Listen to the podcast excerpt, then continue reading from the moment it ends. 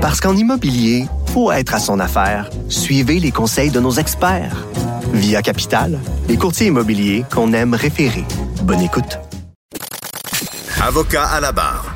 Avec François-David Bernier. Avec François-David Bernier. Il y a un article dans, dans le, le, journal Droit Inc. qui est paru. Euh, comment être un bon avocat euh, sans devenir un trou du C avec euh, trois petits euh, guillemets. Euh, il y, a, Ruth Carter qui écrit dans Attorney at Work. Il y a plus, qui, supposément qu'il y a plus en plus d'avocats qui manquent de classe. Et euh, on se demande dans cet article-là s'il y a moyen, parce qu'on sait que les avocats, c'est du litige, donc euh, ils ont, un dit blanc, l'autre dit noir, on doit débattre. Et euh, on a un code de déontologie, il faut avoir du civisme, il faut bien se comporter. Mais supposément qu'il y en a qui commencent à dérailler. Et on voulait en parler avec Matt Sharon Otis. Bonjour. Oui, bonjour, M. Dernier. Est-ce qu'il y a moyen d'être un avocat sans être un trou du C, comme, comme on dit dans l'article? Est-ce que parce qu'on fait valoir les points de quelqu'un contre des arguments inverses, est-ce que vraiment les, les avocats sont, franchissent cette ligne-là de ne de, de, pas être correct, de ne pas avoir de classe? Moi, je vous dirais, et ce que je constate, parce que je suis au palais de justice dans la plupart, euh, au, dans, au Québec, un peu partout, je me promène. Ce que je constate, c'est que la plupart des avocats, je dirais 90-95% ça se fait dans les règles de l'art. C'est-à-dire que quand on met la touche, euh, comme vous le dites vous-même, euh, on met comme notre habit de combat, puis on embarque dans le ring, mais après, c'est comme les arts martiaux, vous comprenez, on se sent la main, puis c'est de bonne guerre. C'est-à-dire qu'on a un travail à faire, on a des, des droits et des euh, à faire valoir, les droits de notre client à faire valoir. On doit aussi euh, au niveau de la cour, faut convaincre la cour, mais sauf qu'il ne faut pas rentrer dans les attaques personnelles, dans euh, vous comprenez, c'est là où est-ce que je vois de plus en plus de cas euh, où est-ce que, euh, oui, c'est vrai que peut-être un petit dérapage là, au niveau euh, de certains certains avocats, mais je voudrais que c'est pas la totalité, c'est pas la majorité nullement. Je dirais que c'est une minorité. C'est une minorité. Donc, il y a moyen. Comment ça se passe là, quand bon, on, notre client nous demande quelque chose, puis là, il faut appeler l'autre avocat pour lui faire des demandes ou négocier. Comment ça se passe? Ben, comment ça se passe? Ben, premièrement, il faut toujours aussi ne pas oublier une chose, c'est qu'on doit demeurer objectif dans le dossier et on doit conserver une distanciation par rapport à notre dossier. Donc, on doit, on est des auxiliaires de justice, on doit faire valoir les droits de notre client par via négociation. Mais ça, il faut pas oublier une chose, c'est qu'on ne doit pas embarquer euh, dans, ce dossier-là là, comme si on était partie intégrante au dossier.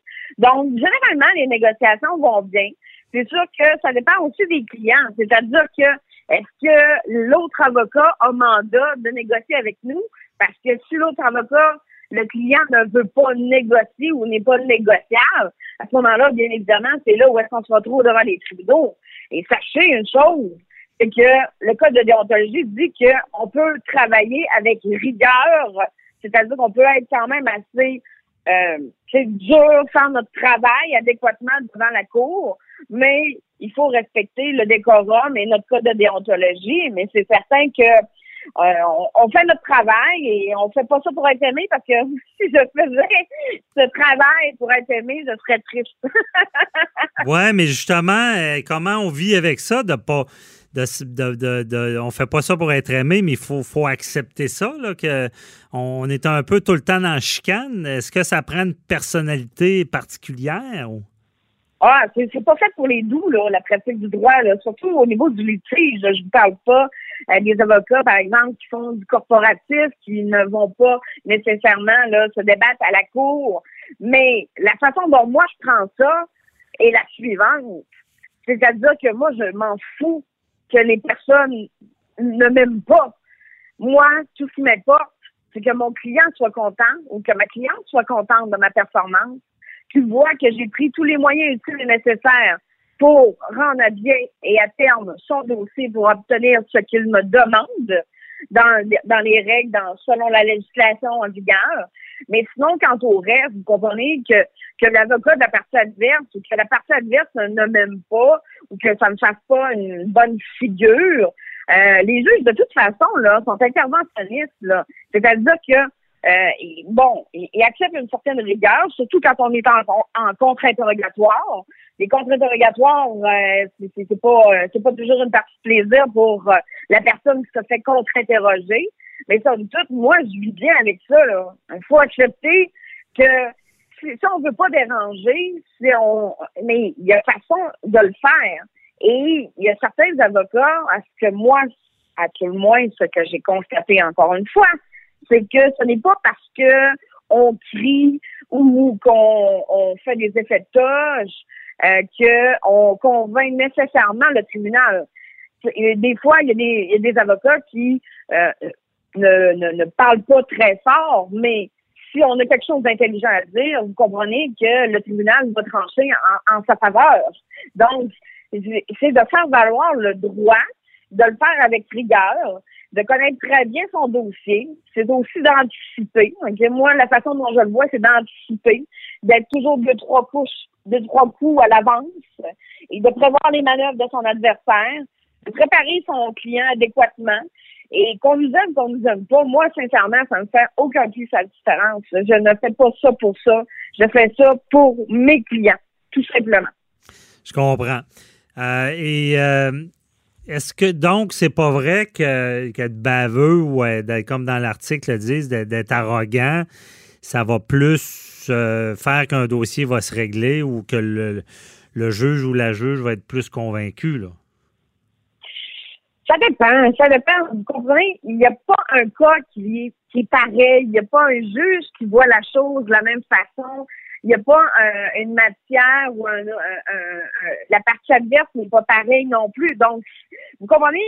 Si je suis en matière familiale, par exemple, et que je vois que la partie adverse est déjà euh, soit euh, très stressée, très nerveuse, que je vois que je, vois des signes là que elle tranche, elle euh, etc. Donc, c'est sûr que moi, ça m'ouvre la porte, vous comprenez, à un, à un contre-interrogatoire qui, somme toute, va être peut-être un peu plus serré que si je prends, je contre-interroge, par exemple, un, chef d'entreprise euh, qui en a vu d'autres et pour lequel il est difficilement impressionnable et pour lequel je vais essayer on appelle ça, bien évidemment, je ne veux pas être, mes propos ne soient pas bien rapportés, pardon, mais tués par la gentillesse. C'est-à-dire que je vais essayer d'obtenir des informations tout en étant très clément, tout en étant, c'est une question de tactique. Donc, d'obtenir mes informations et d'aller chercher mes éléments de preuve que je dois apporter au tribunal pour lui convaincre que je remplis mon fardeau de preuve.